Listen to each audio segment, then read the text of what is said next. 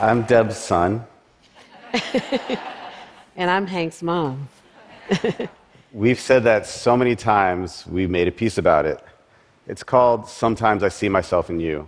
And it speaks to the symbiotic relationship that we've developed over the years through our life and work.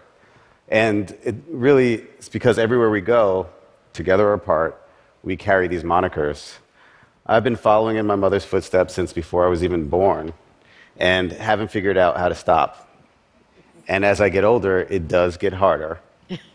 no, seriously, it gets harder. uh, my mother's taught me many things, though. Uh, most of all, that love overrules. She's taught me that love is an action, not a feeling. Love is a way of being, it's a way of doing, it's a way of listening, and it's a way of seeing. And, and also the idea about love, photographers, they're looking for love when they make photographs. They're looking and looking and finding love. Growing up in North Philadelphia, I was surrounded by people in my family and friends who made photographs and used the family camera as a way of telling a story about life, about life of joy, about what it meant to become a family in North Philadelphia. So I spent most of my life searching for pictures that reflect on ideas about black love, black joy, and about family life. So it's really important to think about the action of love overrules as a verb. Sometimes I wonder if the love of looking is genetic because, like my mother, I've loved photographs since before I can even remember. I think sometimes that after my mother and her mother, that photography and photographs were my first love. No offense to my father, but uh, that's what you get for calling me a ham wherever you go.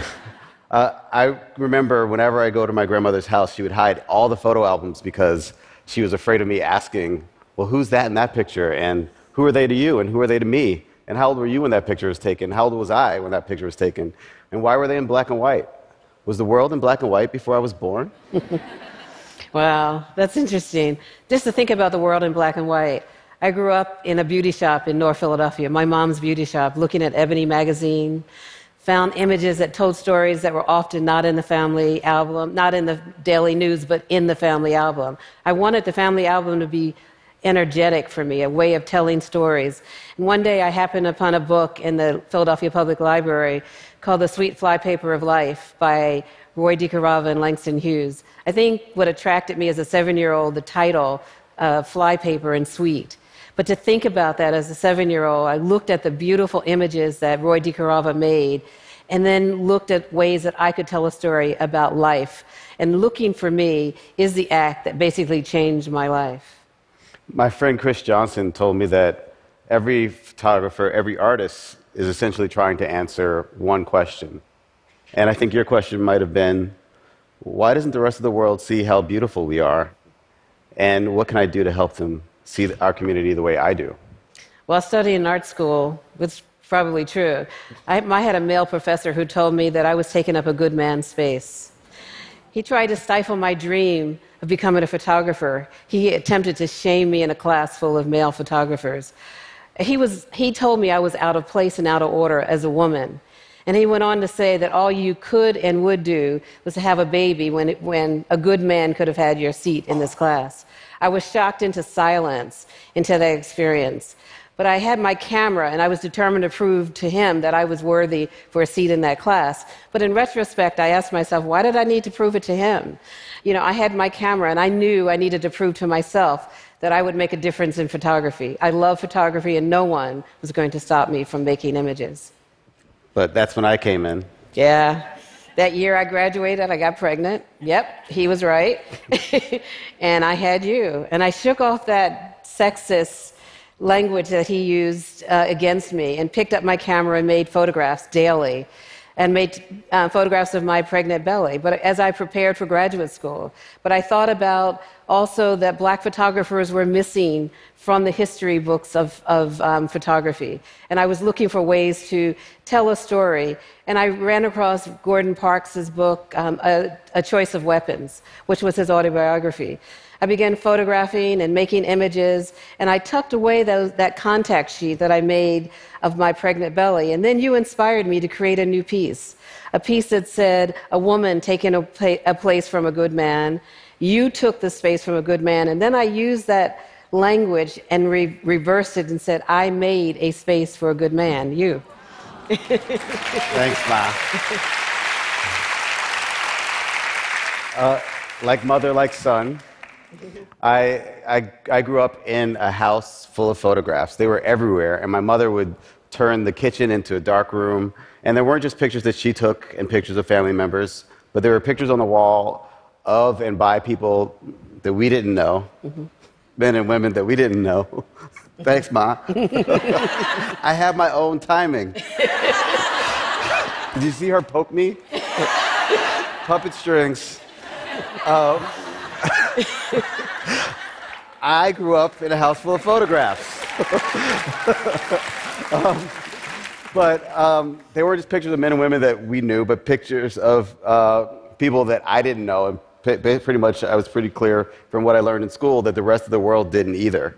Um, and it took me a long time to figure out what she was up to, but um, after a while, um, I, I figured it out. When I was nine years old, she published this book Black Photographers, 1840 to 1940, a biobibliography.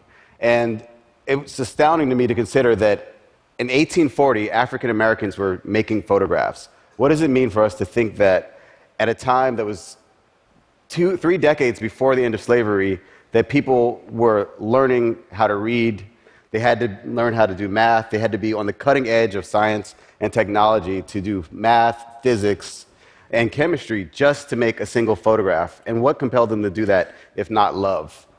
Well, that book led her to her next book, Black Photographers, 1940 to 1988. And that book led to another book, and another book, and another book, and another book, and another book, and another book, and another book, and another book, and another book, and another book, and another book, and another book, another book, and another book, another book, another, another book, and another. And over throughout my life, she's edited and, and, and, published dozens of books and curated numerous exhibitions on every continent, uh, not all about black photographers, but all inspired by the curiosity of a little black girl from North Philadelphia. What I found is that black photographers had stories to tell, and, and we needed to listen. And then I found that I discovered black, black photographers like Augustus Washington, who made this beautiful daguerreotypes of, of the McGill family in the early 1840s and 50s. Their stories tended to be different, black photographers, and they had a different narrative black, about black life during slavery, but it was also about family life, beauty, and telling stories about community.